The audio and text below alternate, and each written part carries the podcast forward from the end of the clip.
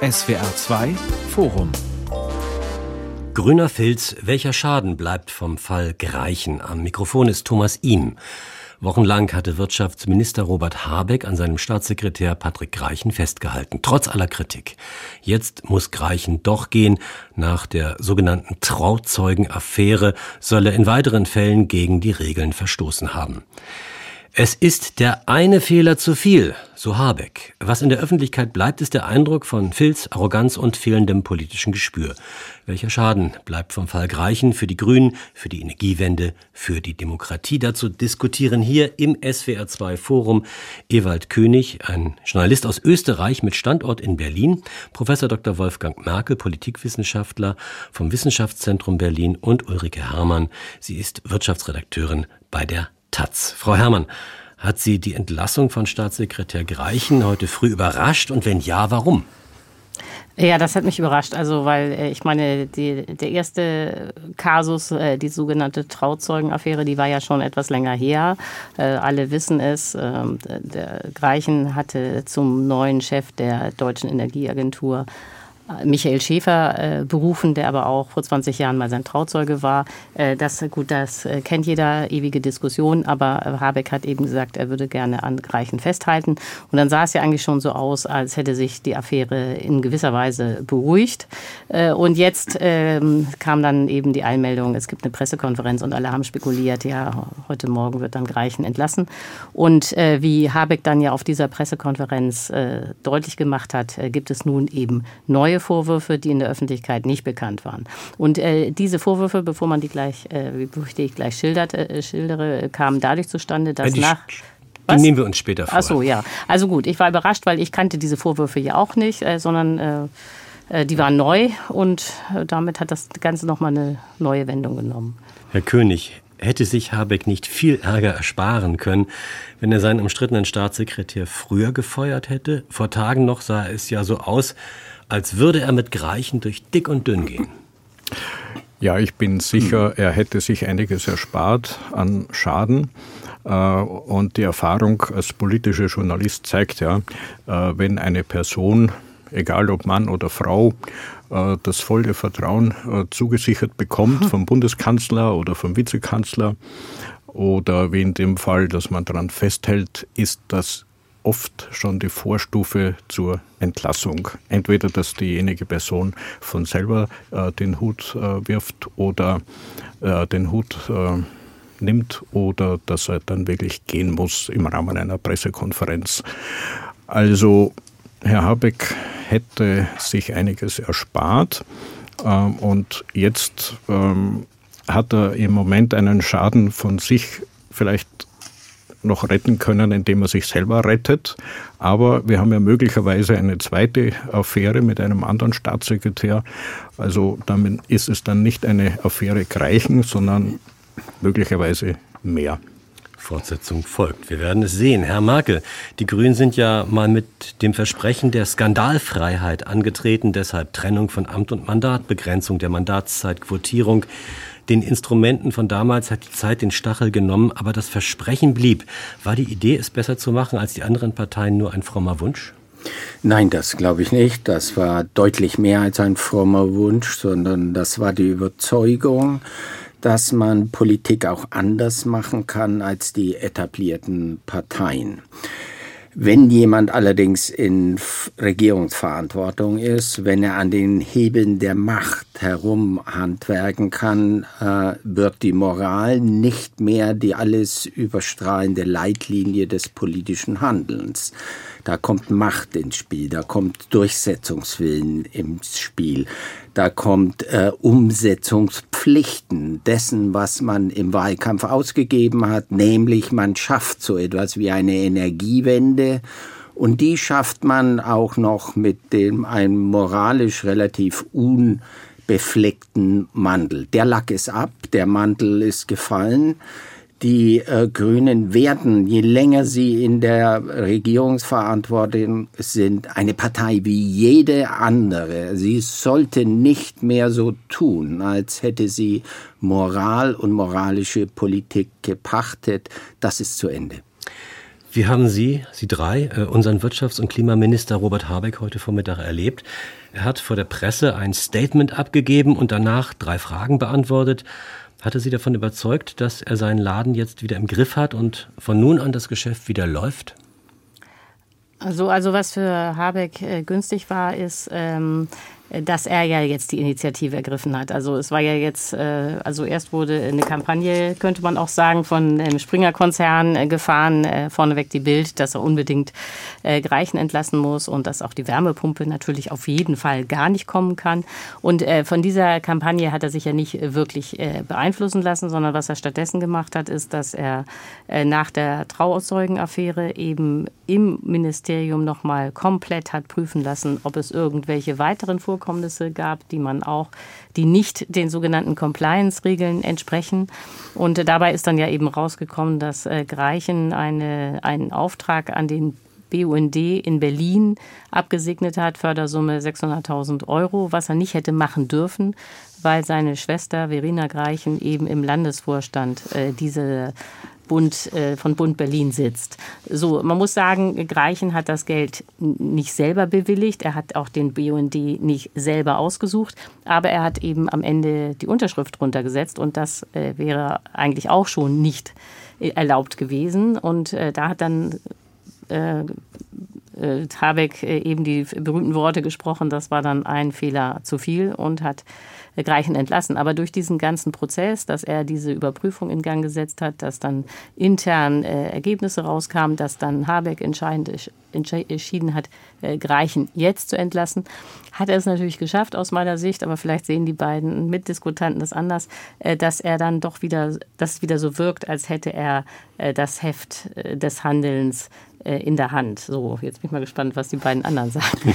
Wenn ich vielleicht ganz kurz dazu was sagen kann, Herr Ihm, äh, Sie brauchen die Formulierung und dann läuft das Geschäft wieder. Das Geschäft läuft nicht. Äh, und das ist nicht nur dieser Filzskandal, sondern es gibt gegenwärtig politische Gründe. Die Ungeduld der Grünen, möglichst schnell die Reformen vorwärts zu treiben, bringen ihn erhebliche Verluste in der Bevölkerung ein, im, äh, bei den Wählerinnen und Wählern.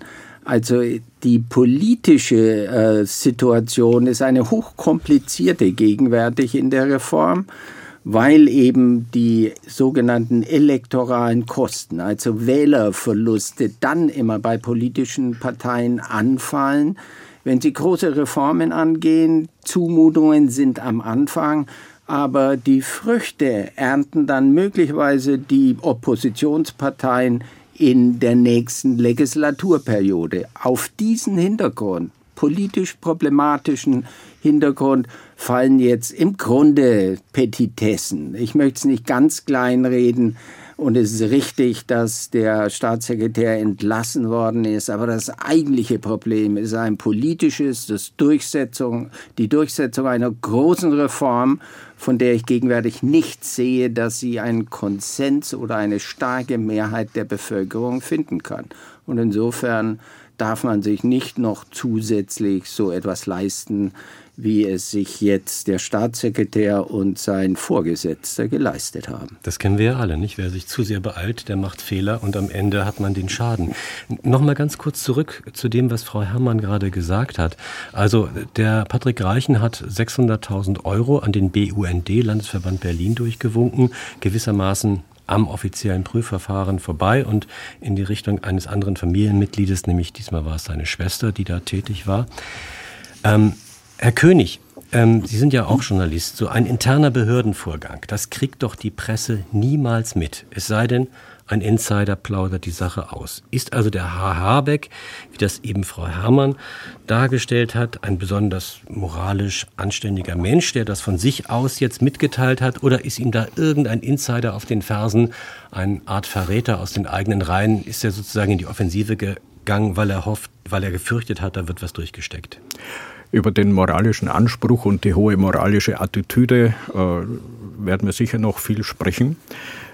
Aber zur konkreten Frage folgende konkrete Antwort. Ich habe mit einigen Leuten im Bundeswirtschaftsministerium halt Kontakt und hatte den Eindruck, äh, dass viele sehr fähige Leute in die innere Migration gegangen sind und mehr oder weniger warten wollten, bis der Spuk vorbei ist. Das heißt, äh, viele Leute wurden in ihrem Posten also nicht berücksichtigt und eher auf die Seite geschoben. Und man sieht ja jetzt das Geflecht ähm, an der Spitze des Ministeriums, wie das äh, eng zusammengearbeitet hat. Mich wundert es daher überhaupt nicht, dass es im Haus äh, ja, Whistleblower geben konnte, die diese Sachen publik machen. Und äh, wir wissen ja, es gibt schon fähige Journalisten in Deutschland, äh, die sehr wohl solche Sachen auch aus eigenem aufdecken könnten. Und es ist schon erschreckend, äh, wie äh, gering ausgebildet die äh, Sensibilität ist, also das Gespür, was man machen kann mit seiner Unterschrift als Staatssekretär und was nicht. Ja, aber jetzt würde ich doch noch mal gerne äh, den Gedanken von Herrn Merkel aufgreifen. Er hat ja auch gesagt, also dieser Filz ist eigentlich nicht äh, besonders äh, gravierend und ich würde das gerne äh, wirklich nochmal vertiefen. Also ich glaube, dass äh, eine Gefahr besteht, äh, dass man gar keinen Unterschied mehr macht zwischen beispielsweise der Maskenaffäre, wo man Millionen auf Kosten des Staates sich selber angeeignet hat und sich selber bereichert hat und dann diesen Fällen, die jetzt Greichen zu verantworten hat. Also nochmal zum Thema BUND. Da hat nicht Verena Greichen, die Schwester, das Geld bekommen, sondern der Landesverband des BUND. Und äh, Frau Greichen ist auch nicht die einzige im Vorstand, sondern sie ist ein Vorstandsmitglied von mehreren. Und es ist auch nicht so, dass der, nur der BUND Geld bekommen hat, sondern auch noch zwei andere Organisationen. Und insgesamt war das ein Vorgang, wo 29 äh, Organisationen sich beworben haben. Dann wurden am Ende eben äh, drei ausgewählt, darunter der BUND. Das ist jetzt äh, auch gar nicht ungewöhnlich, weil der BUND ist eben eine sehr wichtige, auch sehr kompetente äh, Umweltorganisationen. Und so das, ein, der einzige, das einzige Problem in diesem ganzen Verfahren war, dass Greichen, der eigentlich damit auch nichts zu tun hatte, der hat das gar nicht selber ausgewählt. Nicht? Der hat auch nicht selber gesagt, äh, hier bewerbt euch mal, sondern das waren alles untere Ebenen. Er hat das eben am Ende abgezeichnet. Das ist in Behörden so, dass äh, Entscheidungen, die eigentlich weiter unten fallen, am Ende von der Leitung abgezeichnet werden. Und der äh, Greichen hätte eigentlich nur sehen müssen, äh, in dem Moment, wo er den Stift hebt, okay, das ist ja der BUND Berlin, da ist ja auch meine Schwester, das kann ich nicht abzeichnen. Nee, nee, nee Frau Herrmann. Das, nicht, das, nicht? Nein, überhaupt nicht, überhaupt nicht. Das hat selbst Robert Habeck noch anders erklärt. Robert Habeck hat gesagt, ähm, jeder Fehler allein für sich sei erklärbar und verzeihbar, hm. aber alle zusammen seien etwas zu viel. Und in genau. dem Fall hat er auch ganz klar gesagt, ähm, in dem Augenblick, wo er das abgezeichnet hat, hm. da war das Verfahren durch. Das heißt, der zweite, der endgültige Prüfschritt, der fand nicht mehr statt, weil der Chef schon gesagt hat, ist okay. Ja, ja, natürlich. Aber das, äh, äh, gut, äh, ich bin, ich habe selber mal zwei Jahre in der Verwaltung gearbeitet, deswegen finde ich das alles gar nicht so erschütternd. Das passiert ständig. Ähm, und wie, äh, wie gesagt, äh, Greichen hat das ja auch noch bei zwei anderen Organisationen gesagt, ist okay.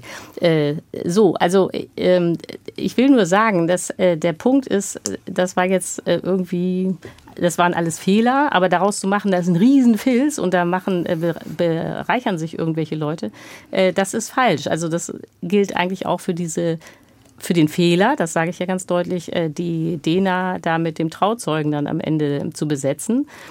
Aber auf der anderen Seite hat bisher noch niemand behauptet, habe ich nirgendwo gehört, dass Michael Schäfer, der da jetzt eigentlich dann anfangen sollte, der Trauzeuge, dass der nicht geeignet gewesen wäre. Und das war ja auch eine Kommission, die nicht nur aus Herrn Greichen bestand. Natürlich hätte Greichen auf keinen Fall mitmachen dürfen und so weiter. Aber ähm, äh, das sind alles Fehler. Aber es ist jetzt nicht Selbstbereicherung wie beispielsweise der Maskendeal. Und ich glaube, das muss man wirklich auseinanderhalten. Ja, da würde ich äh, gern Frau Herrmann zur Seite springen, obwohl sie das sicherlich nicht nötig hat. Äh, ich will aber Folgendes sagen. Man muss unterscheiden, was der klassische Amigo-Filz mit Selbstbereicherung ist. Das sind die äh, Bayern bzw. die CSU sicherlich Spezialisten darin. Aber äh, bei den Grünen ist das etwas anders und ich weiß, weiß nicht, ob das besser ist. Mhm. Bei den Grünen gibt es eine Strategie und äh, die Grünen haben gelernt von einem sehr bedeutenden Reformmarxisten Antonio Gramsci. Also zunächst eine Überzeugung, eine Dominanz oder gar Hegemonie in der Meinungsbildung haben und die haben sie mit dem Thema äh, der globalen Erderwärmung und dann gleichzeitig die Kommandohöhen der Politik zu besetzen. Jetzt sitzen sie in einem solchen zentralen äh, Ministerium und scharren voller Ungeduld, äh, dass sie endlich das umsetzen wollen, von dem sie so überzeugt sind. Und da wird eine schon in kurzer Zeit deutliche Entfernung zur Gesellschaft sichtbar. Das ist eine Politik von oben. Die machen die Politik von oben und besetzen. Und da bin ich dann bei dem Skandal und besetzen dann auch halböffentliche, sozusagen parastaatliche Organisationen mit ihren Leuten. Und das ist eine Politik, die möglicherweise für äh, die Demokratie noch schädlicher ist als persönliche Bereicherungsstrategien, die wir häufig in Filzskandalen beobachten können. Herr Merkel, können Sie das vielleicht mal so aus politikwissenschaftlicher äh, Sichtweise erklären? Wann wird der Filz zum Skandal? Also Filz ist ja alles andere als exklusiv. Es gibt ihn praktisch überall, in Firmen, in Institutionen, in Parteien. Filz ist ein wunderbares Material, undurchsichtig, strapazierfähig, haltbar. Im Grunde weiß doch jeder, dass eine Hand die andere wäscht, eine Krähe der anderen kein Auge aushackt und blutdicker ist als Wasser. Also warum ist denn der grüne Filz jetzt skandalöser als der Filz der anderen? Der ist äh, der Filz selbst noch einmal äh, ist nicht unbedingt äh, skandalöser, sondern die Art und Weise, wie man Politik macht. Und wenn man Politik macht, indem man brachial durchsetzt, die eigenen Gef äh, Gesinnungsgenossinnen und Genossen in Positionen zu bringen, also eine Machtpolitik, indem man die Positionen in dem politischen System besetzt, ist das möglicherweise problematischer, als wenn jemand eine Million, wie das in Bayern oder mehr, verdient, indem auf undurchsichtige Art und Weise äh, äh, Gesichtsmasken verkauft werden. Noch einmal, die Demokratie verlangt Transparenz.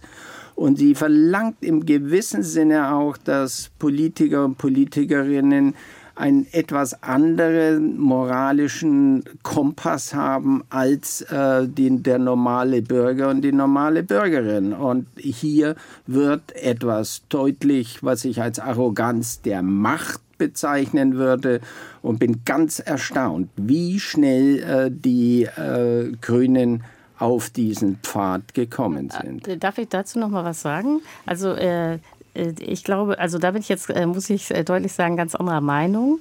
Ähm, also ähm, Herr Merkel sagt ja, äh, dass die Grünen sozusagen irgendwie eine Ideologie des Klimaschutzes haben und das der Bevölkerung jetzt überstülpen wollen.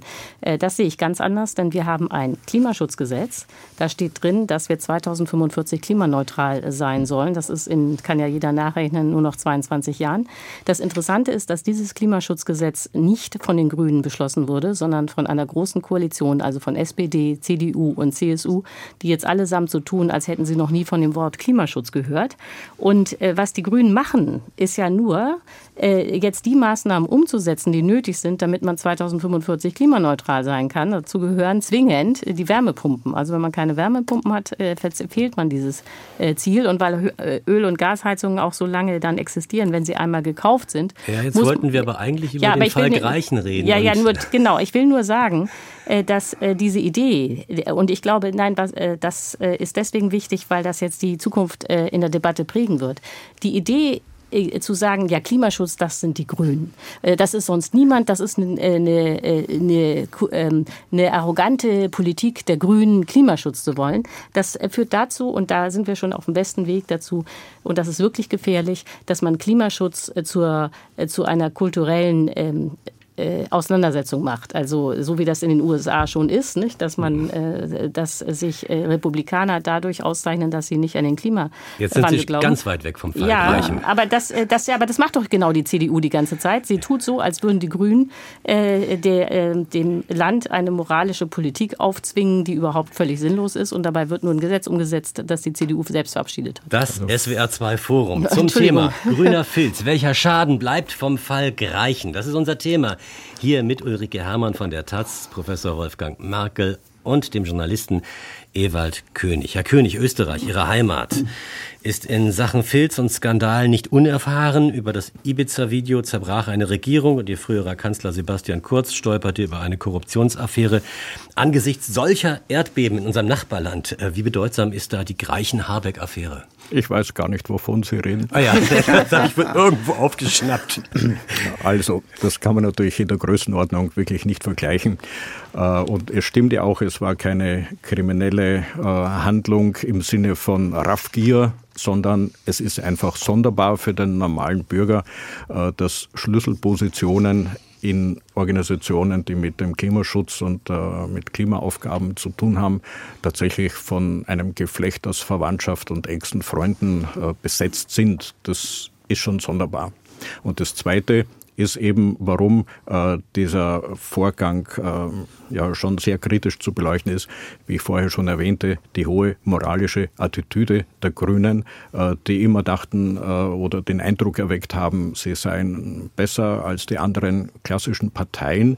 Und ähm, jetzt sieht man, das ist nicht der Fall. Man sieht das auch nicht nur in der Energiepolitik, sondern in Teilen auch in der Außenpolitik. Ähm, muss ich auch sagen, äh, da tritt man oft mit dem erhobenen Zeigefinger in der Weltgeschichte auf, ähm, anstatt die klassische Aufgabe der Außenpolitik, nämlich Interessen des Landes zu vertreten, ähm, auszuüben und äh, mit Pressekonferenzen vor einem Besuch in einem Land über Menschenrechtskritik äh, erreicht man eher das Gegenteil im Vergleich zu früheren Besuchen vor Jahrzehnten, wo man bei Staatsbesuchen oder offiziellen Besuchen ganz diskret Listen von Namen, deren Träger man aus dem Gefängnis befreit haben, sehen wollte, ähm, überreicht hat. Und das hat in der Regel auch funktioniert. Das war effizienter, als äh, heute vor einem Staatsbesuch schon einmal äh, die, die, Gastgeber zu. Jetzt muss ich, äh, jetzt muss ich ehrlich sagen, jeder darf natürlich mal abschweifen in dieser Diskussion, aber es geht tatsächlich um Robert Habeck. Es geht nicht mal so sehr um Wärmepumpen, aber da kommen wir bestimmt auch noch dazu. Ähm, wir wollen noch uns noch mal genau angucken, was da eigentlich passiert ist heute Vormittag mit dieser Erklärung. Also Greichen haben wir jetzt einigermaßen besprochen. Dann war da noch ein zweiter Fall, ein äh, Graubereich nannte das der Robert Habeck, mit einem Anschein von Parteilichkeit, was immer das sein mag, er hat es nicht erklärt. Es geht um Felix Mattes vom Öko-Institut. Er gehört einer Kommission an, die die Energiewende wissenschaftlich begleitet, das sogenannte Monitoring der Energiewende. Ähm, wissen Sie, einer von Ihnen dreien, was die Personalie Felix Mattes jetzt so problematisch macht? Mir hat sich das nicht ganz erschlossen. Kann ich nicht sagen. Äh, ich kenne diesen Fall nicht. Ich kenne nicht einmal den Namen Felix Mattes, aber es wird dahinter für mich Folgendes sichtbar. Wie gelangt eigentlich Expertise in die Politik? Wie äh, gerät diese in das oder fließt ein in das Regierungshandeln? Und da gibt es unterschiedliche Quellen. Die ganz ordinären, das sind die oder traditionellen, das sind die Lobbys. Es gibt auf der anderen Seite auch die äh, Wissenschaft, die wie in der Klimapolitik ja eine zentrale Rolle hat. Und dann gibt es diesen Graubereich von Denkfabriken, von Thinktanks äh, wie Agora äh, äh, Energiewende. Und da gibt es eine problematische Vermischung von wissenschaftlichem Anspruch und Aktivistentum. Und äh, das ist etwas, was hier offensichtlich auch sichtbar wird, dass sozusagen man sich die eigenen Kontrolleure holt und die wissenschaftlichen Erkenntnisse abfragt, äh, von denen man überzeugt ist und die in das eigene Konzept passen. Und hier ist eine Problematik und ein Graubereich da. Ein kurzer Satz, äh, Frau Herrmann, äh, zu dem Klimaschutzgesetz. Da ist, steht es drin. Ich bin übrigens nicht der Meinung, dass das äh, die Politik gegen die äh, ganz schwierige Erderwärmung eine Ideologie bei den Grünen ist. Das ist ein Projekt und das ist ein vernünftiges Projekt. Über die Mittel äh, bin ich sehr viel kritischer als über die Zielorientierung. Aber dieses Klimaschutzgesetz ist, man höre und staune, entstanden äh, in 2017 schon in äh, dem äh, Institut von Herrn Kreichen, nämlich Agora Energiewende. Da ist es im Wesentlichen geschrieben worden. Da, wo er noch nicht Staatssekretär war. Da war er noch nicht Staatssekretär, sondern war in einer dieser Denkfabriken, aktivistisch, aber durchaus mit wissenschaftlicher Methodik. Aber also, das zeigt doch, wenn ich mich noch mal kurz da einmischen darf, dass diese Agora Energiewende hat eben für alle Parteien gearbeitet. Sie, äh, für die, äh, jetzt für die Grünen, weil die jetzt regieren und das Wirtschaftsministerium haben, aber vorher eben, äh, hat, das hat Herr Merkel ja selber erzählt, für die CDU und für die SPD. Das heißt, das ist jetzt nicht äh, irgendwie ein Think Tank, der äh, den Grünen äh, gehört, sondern die waren schon immer sehr hilfreich für die Politik, weil, und das muss man ja mal sagen, Klimaschutz jetzt nicht das Spezialthema von sehr vielen Ökonomen oder auch von sehr vielen Ingenieuren wäre. Also die Szene, die sich mit Klimaschutz beschäftigt, ist sehr klein, obwohl es gleichzeitig ein unendlich wichtiges Thema ist, weil davon ja unser Überleben abhängt. Und weil die Szene so klein ist, führt das auch dazu, dass wirklich jeder jeden kennt. Äh, das ist unvermeidbar in gewisser Weise. Das hat ja Reichen auch gesagt, als es um die DENA-Besetzung ging, äh, gab es elf Kandidaten und davon konnte er, kannte er neun so gut, dass er sie geduzt geduzt hat. Das liegt aber nicht daran, dass Greichen jetzt wie eine Spinne irgendwie im Netz sitzen würde, sondern das liegt daran, dass diese ganze Szene so klein ist und dass es da wenig Experten gibt. Diese Deutsche Energieagentur, kurz DENA, ein regierungseigenes Institut, ist der Energiewende verpflichtet, aber es ist auch manchmal unbequem, weil es eigenständige Positionen vertritt. Der Wechsel an der Spitze, so konnte man hören, sollte das unbequeme Institut offenbar näher an die Linie der Regierung führen. Das habe ich so gelesen. Nun ist die Nominierung von Greichens Trauzeugen gescheitert. Was bedeutet das jetzt für die Beratungsqualität der DENA mutmaßlich? Also also was ja passieren wird, ist, äh, dass äh, man äh, diesen ganzen Vorgang neu ausgeschrieben hat. Ne? Und dann würde ich mal denken, dass von den elf Kandidaten, die man bisher hatte, die zehn immer noch im Rennen sind. Also denn die möglichen Kandidaten werden ja nicht mehr. Also man hat diese zehn. Davon war Schäfer aus der Sicht vieler der geeignetste. Jetzt ist er aus dem Rennen. Gut, dann nimmt man einen anderen von den zehn. So, jetzt man wird aber ein ja. ganz anderes Auswahlgremium äh, heranziehen mhm. müssen. Äh, es würde nicht gehen und würde mit Sicherheit von der Bevölkerung und den Medien nicht gutiert werden, wenn wieder dieselben Personen die sicherlich auch nicht ohne Wissen der persönlichen Beziehungen äh, von Herrn Kreichen äh, zu seinem Trauzeugen gewusst haben, äh, wenn die auf einmal wieder urteilen würden. Und auch wenn die Szene klein ist, ich glaube nicht, dass die Klimaforschung nur auf diese Öko-Institute begrenzt werden kann. Da gibt es in der Wissenschaft äh, von Potz, vom Potsdamer Institut hin zu anderen doch äh, hervorragende Figuren. Das Problem ist, je kleiner, und da gebe ich Ihnen recht, Frau Herrmann, je kleiner, umso filziger. Dann kennt jeder jeden und äh, dann lässt sich gute Politik nicht von persönlichen Emotionen trennen und das sollte eine Lehre sein. Wir haben über Patrick Reichen gesprochen. Wir haben versucht herauszufinden, was die Bedeutung von Felix Mattes vom Öko-Institut uns sagt. Wir haben es nicht herausgefunden, aber irgendjemand wird es wohl noch mal recherchieren. Und dann hat uns Herr König noch eine kleine Anregung, eine kleine Andeutung ganz am Anfang der Sendung gegeben. Und da geht es um die vielleicht dritte und noch nicht so bekannte Personalie Udo Philipp. Was ist mit dem denn los, Herr König? Ja, ich bin sehr vorsichtig, weil ich noch nicht sehr viele Details weiß und äh, nichts Falsches äh, publizieren möchte. Aber soweit ich mitbekommen habe, ist ähm, Herr Udo Philipp ein Staatssekretär, der unter anderem die Aufgabe hatte, Start-ups, äh, die etwas gegen Klimaerwärmung tun, äh, zu fördern. Und äh, war offenbar bei einigen Startups selber beteiligt oder war in irgendeiner Weise involviert, wo eigentlich auch äh, bei Menschen mit äh, gesundem ja, Menschenverstand und Sensibilitäten oder Feinfühligkeiten die Alarmglocken aufgehen müssten, dass das einfach nicht geht. Wenn man weiß, wie ganz kleine Beamte oft wirklich kanifelt werden, also gequält werden mit, mit oft unsinnigen Vorschriften, aber sowas wäre dann auf der oberen Ebene äh, möglich. Äh, das, da fällt vielen Leuten, auch mir, das Verständnis. Ähm, wie gesagt, ich bin sehr vorsichtig. Wir müssen erst abwarten, was wirklich alles herauskommt. Aber es kann den Schaden im Ministerium durchaus verdoppeln und dann auch ähm, ein größerer Schaden werden, den auch der Bundesminister ja irgendwie vielleicht nicht mehr verkraften wird. Wie meinen Sie das? Ja, vielleicht muss er dann selber mal zugeben, dass er sein Haus nicht im Griff hat und ähm, zurücktreten. Ich fordere das jetzt nicht, das ist nicht meine Aufgabe, aber es wird dann schon sehr kritisch, wenn zwei Staatssekretäre äh, Fehler machen und äh, der Minister das nicht gewusst. Also es wird nicht lustig. Also vor einigen Tagen hat der Robert Habeck erklärt, ähm, dass er in Zitat der Wüstendebatte der letzten Tage und Wochen auch das gesamte Wirtschaftsministerium, ich möchte sagen, beleidigt wurde und ich möchte mich einmal schützend vor die Kolleginnen und Kollegen stellen. Das ist seine Wahrnehmung.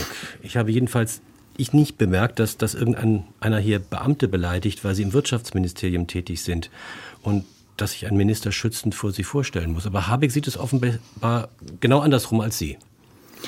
Na, ich glaube, dass ein Grund äh, war, dass Habeck so lange gezögert hat mit Greichen. Nicht nur, dass das ein ausgewiesener Fachmann ist und für ihn und die Energiewende von unschätzbarer Bedeutung war, sondern es war auch ein Signal in die Partei hinein, dass es so etwas wie Solidarität gibt, dass man nicht beliebig äh, die eigenen Leute äh, auswechselt, wenn es äh, Medienattacken, sage ich jetzt einfach mal, Medienattacken gibt. Es war sozusagen ein Signal, wir äh, sind eine Partei und lassen uns nicht wechselseitig so einfach auseinander dividieren. Also politisch nicht besonders äh, rational, aber auf der Parteienebene erklärbar. Also Robert Habeck äh, galt ja bis jetzt als Kommunikationsgenie und äh, wahrscheinlich ist dieser Hinweis, er, schützt, äh, er, stellt sich schützend vor das Ministerium und seine Beamten, gehört auch dazu, weil er damit ein bisschen abgelenkt hat und sich mehr oder weniger zum Opfer stilisiert. Habeck ist ja nicht nur der Verantwortliche für die Energiewende, er ist auch Vizekanzler. Wie steht er denn jetzt da im Binnenverhältnis der Ampel und was darf er von seinen Koalitionskollegen erwarten? Mitleid, Häme, Solidarität? Naja, also ich würde mal denken, dass ähm, die Gefahr jetzt ist, äh, dass äh, diese ganzen Personalien äh, genutzt werden, um die Wärmewende noch weiter zu versenken. Nicht? Also da gab es ja sowieso schon in der Koalition äh, ständig Streit. Äh, oder allem, zu verlangsamen, wie Herr ja, Merkel angemerkt hat. Ja, oder zu verlangsamen, genau. Aber ich meine, die Gefahr, die ja Habeck sieht, ist ja nicht nur, dass man sagt, okay, wir äh, verzögern äh, das äh, Gesetz und es kommt jetzt nicht im Sommer, sondern irgendwann anders. das ist ja nicht die einzige Gefahr, sondern die andere Gefahr ist ja, dass es einfach immer weiter ausgehöhlt wird immer neue Ausnahmen und so weiter. Und ähm, das könnte natürlich sein, dass jetzt äh, äh FDP und äh, SPD äh, versuchen werden, dieses Gesetz noch äh, weiter äh, zu verwässern. Auf der anderen Seite, das muss man vielleicht auch noch mal sagen, ähm, ist ja die Klimakrise eine Realität. Jederzeit, keiner weiß es, aber jederzeit kann ja wieder eine Dürre oder eine Hitzeperiode einsetzen. Und äh, das ist äh, auch für FDP und SPD nicht ganz gefahrlos, äh, so zu tun, jetzt als hätten sie noch nie das Wort äh, Klima gehört. Denn es war ja kein Zufall, dass ähm, Scholz 2021 äh, in seinem Wahlkampf so getan hat, als wäre er Klimakanzler, weil damals waren ja alle von der Klimakrise schwer erschüttert und die werden ja, äh, wie gesagt, die wird weitergehen, da brauchen wir Lösungen. Und wenn jetzt FDP und SPD so tun, ja, nur die Grünen sind zuständig und wir haben keine Ahnung, kein Interesse und überhaupt, dann ist das vielleicht mittelfristig äh, gar keine gute Strategie. Insofern weiß ich nicht, könnte es auch sein, dass ähm, die Politik letztlich unverändert weitergeht, weil irgendwie klar ist, wir brauchen Wärmepumpen. Andere Länder haben sie ja auch schon, Dänemark oder Norwegen. Und dass das jetzt eigentlich nur so eine Personalkrise im Hause Habeck rund um Habeck bleibt. Nein, mit Sicherheit brauchen wir äh, eine effektive Klimapolitik, die mhm. gegen die Erderwärmung tatsächlich äh, äh, äh effektiv ist. Aber wir, äh, weil Sie sagen, Frau Herrmann, äh, das ist nicht die Situation, diesen Gesetzentwurf zu verwässern. Man könnte sagen, man könnte ihn verbessern. Und da gibt es ganz offensichtlich auch Experten und in der Politik und in der äh, sozusagen wissenschaftlichen Begleitforschung, die das vorschlagen, insbesondere die soziale Komponente. Ja, das stimmt, absolut. Äh, darüber hinaus auch die intransparent äh, des gesamten Gesetzesvorhaben. Wie sollen äh, die Hilfen eigentlich an die einzelnen Haushalte gelangen? Und Unsicherheit und mangelndes Vertrauen, das sind äh, ganz schwierige Posten in einer Politik und das wird die Grünen sicherlich noch treffen, ist aber eine Chance auch für die anderen Parteien hier einzusteigen. Ich will noch auf einen kleinen Punkt eingehen. Es gibt in dieser ganzen Causa noch einen internen Wettbewerb. Äh, Herr König sagte, dann wird es möglicherweise schwierig für Herrn Habeck, wenn sich die anderen Mitarbeiter äh, tatsächlich in den Filz so hineinbegeben äh, haben aber es wird eine Auswirkung haben auf den innerparteilichen Wettbewerb zwischen der Außenministerin und dem Wirtschafts- und Klimaminister Baerbock und Habeck. Äh, das schwingt immer mit in der Politik und Außenpolitik haben Sie angesprochen. Ähm, da sind auch wieder die allerhöchsten Maßstäbe mit dem teutonischen Zeigefinger, dass wir es auch den anderen Ländern erklären, was die richtige Politik ist. Schwer erträglich manchmal, wenn man das kritisch betrachtet. Aber der innerparteiliche Wettbewerb kippt gerade etwas auf die Außenministerin äh, zu und äh, insofern darf Habeck sich nicht zu viel an, und jetzt sage ich nochmal Frau Herrmanns Wortwahl, an Verwässerung äh, erlauben durch die anderen Koalitionspartner. Es gibt ja dann nicht nur innerhalb der Partei der Grünen, sondern es kann ja dann auch die Ampelkoalition kippen, wenn es immer aggressiver wird. Äh, ja, das stimmt. Aber ich äh, glaube, dass ähm, die Ampel ist an sich ja alternativlos im Augenblick, weil äh, große ja. Koalition äh, will keiner äh, und äh, die schon gar nicht die CDU. Die hat sich ja in ihrer Oppositionsrolle jetzt eingefunden und findet das mal vorübergehend sehr schön, weil man auch die Landtagswahlen dann besser gewinnt.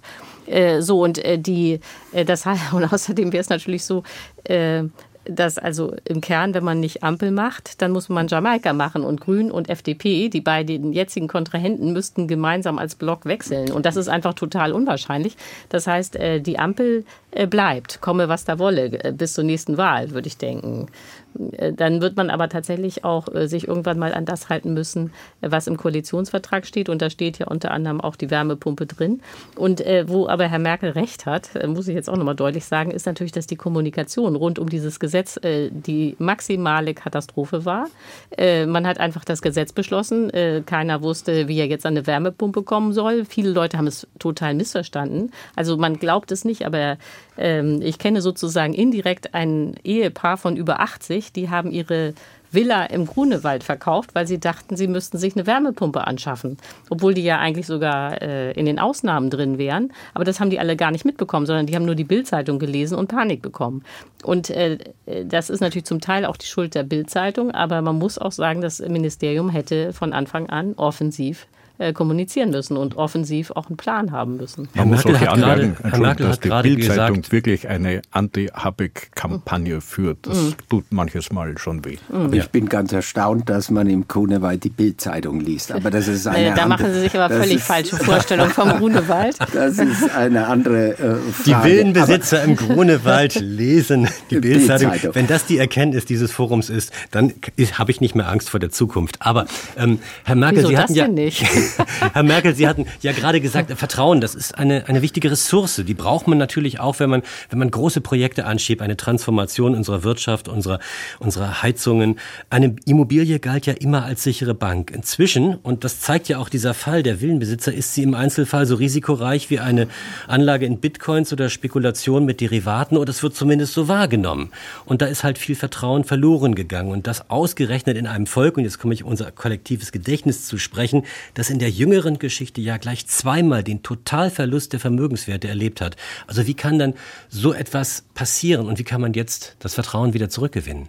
Na, zunächst äh, in dieser Zone äh, eines totalen Vermögensverlusts sehe ich unsere Gesellschaft nicht und im hm. Grunewald schon gar nicht. Nee, genau. Äh, aber es gibt ein, natürlich schon ein Problem. Viele der Hausbesitzer sind ältere Menschen. Da äh, wird man auch nicht mit dem rationalen Argument überzeugen können. Längerfristig äh, rechnet sich das. Es ist eine Zumutung. Die müssen Sie akzeptieren. Die kann man akzeptieren, wenn man sagt, ich bekomme dafür ein größeres Gut und das größere Gut ist eine funktionierende Klimapolitik. Aber wenn man super rational ist, sagt man, naja, so gut wie Deutschland auch nur sein kann. Es wird nichts an der globalen Erderwärmung verändern. Also hier haben wir sozusagen eine Situation, wenn man das ganz rational durchkonstruiert, sagen die Menschen, warum soll ich die Zumutung tatsächlich auf mich nehmen, wenn Deutschland eh nur 1,8 Prozent der äh, CO2-Emissionen zu verantworten hat. Das mag zynisch klingen, ist aber ziemlich eine ökonomisch rationale über, Überlegung. Ich glaube nicht, dass die Vermögensbestände äh, hier bedroht sind, aber es fällt gerade auf einen Bevölkerungsteil, der möglicherweise äh, über 60 Jahre vor allen Dingen ist. Und die haben dann nicht die neuesten Energiesparhäuser, sondern das sind Häuser, die hochgradig renovierungsbedürftig sind. Und da reden wir nicht nur von der Wärmepumpe und 20.000, sondern da muss das ganze Haus isoliert werden, sonst klappt das mit der Wärmepumpe. Nee, also die Wärmepumpe nicht. funktioniert auch, wenn das Haus nicht gedämmt ist. Also man muss mal sagen, und das dann ist. Dann kriegen Sie keine Subventionen. Äh, das äh, mag sein, aber der Wert eines Hauses steigt ja auch, wenn man ein Haus dämmt. Also das ist auch nicht verloren. Äh, äh, was man schon sagen muss, und das macht aber auch einen Teil dieser Tragik jetzt aus, dieses, dieser ganzen Debatte, die Wärmepumpe ist ja an sich ein energetisches Effizienzwunder. Also man kann mit einer Stunde Kilowatt oder einer Kilowattstunde Strom kann man fünf Kilowattstunden Wärme erzeugen. Das ist besser als jede Gasheizung. Man kann man, damit übrigens auch Kälte erzeugen. Wenn der Sommer heiß ist, dann ja, kann genau. man damit die Wohnung kühlen, aber dann verbraucht man wieder Strom und am Ende vielleicht, ich meine, die Deutschen, meisten Deutschen haben keine Klimaanlagen dann. Nee, und das äh, muss aber kommen, weil der, der, die Klimakrise wird sich in jedem Fall das, weiter verschärfen. Ich sehe schon, es gibt eine, eine zweite Folge dieses Forums, wo wir uns nochmal über Wärmepumpen unterhalten. Ja, aber das, äh, ja, ja, nur das, ich glaube, das muss man in dieser ganzen Diskussion sagen. Die Wärmepumpe ist eigentlich eine super Technik. Deswegen haben die Norweger und die Dänen ja schon alle Wärmepumpen. Die ist wirklich super. Deswegen bauen auch viele Leute ja freiwillig Wärmepumpen ein, äh, weil sie alle erkennen, das ist eigentlich äh, wirklich gut. Ähm, nur, und das geht dann eben jetzt in dieser politischen Debatte äh, äh, immer unter. Und da muss man aber sagen, das ist eben auch ein Problem des Umwelt, äh, des Wirtschaftsministeriums gewesen, dass es vor diesem Gesetz praktisch keinerlei Kommunikation gab, in keine Richtung, äh, sondern es irgendwie kam einfach nur dieses Gesetz.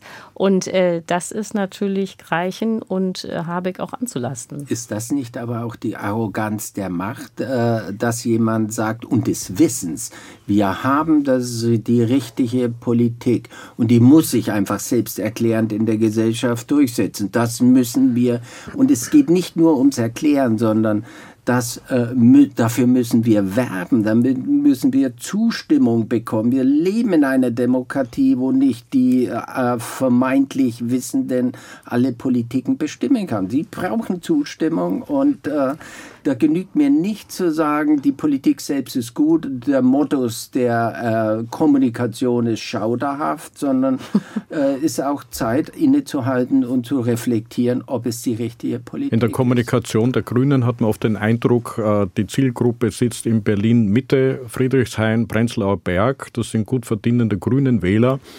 Und äh, ja, große Teile der anderen Bevölkerung, allein schon in Berlin, weiter draußen, die werden da nicht mitgenommen. Die sind einfach irritiert. Ja, und das ist das, äh, was ich vorhin gesagt habe, wo Herr Ihm dann so äh, nervös wurde. Ist, äh, die Gefahr ist. Herr Ihm ist jetzt nur nervös, weil wir noch eine halbe Minute ja, haben. Ja, ja, genau. Die Gefahr ist, dass das zu einem Kulturkampf wird.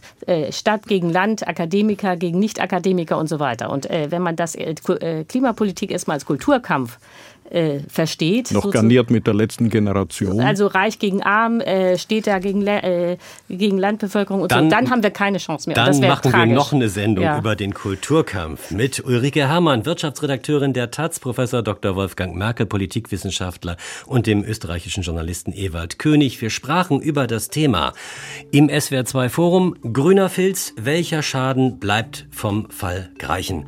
Am Mikrofon war Thomas Ihm.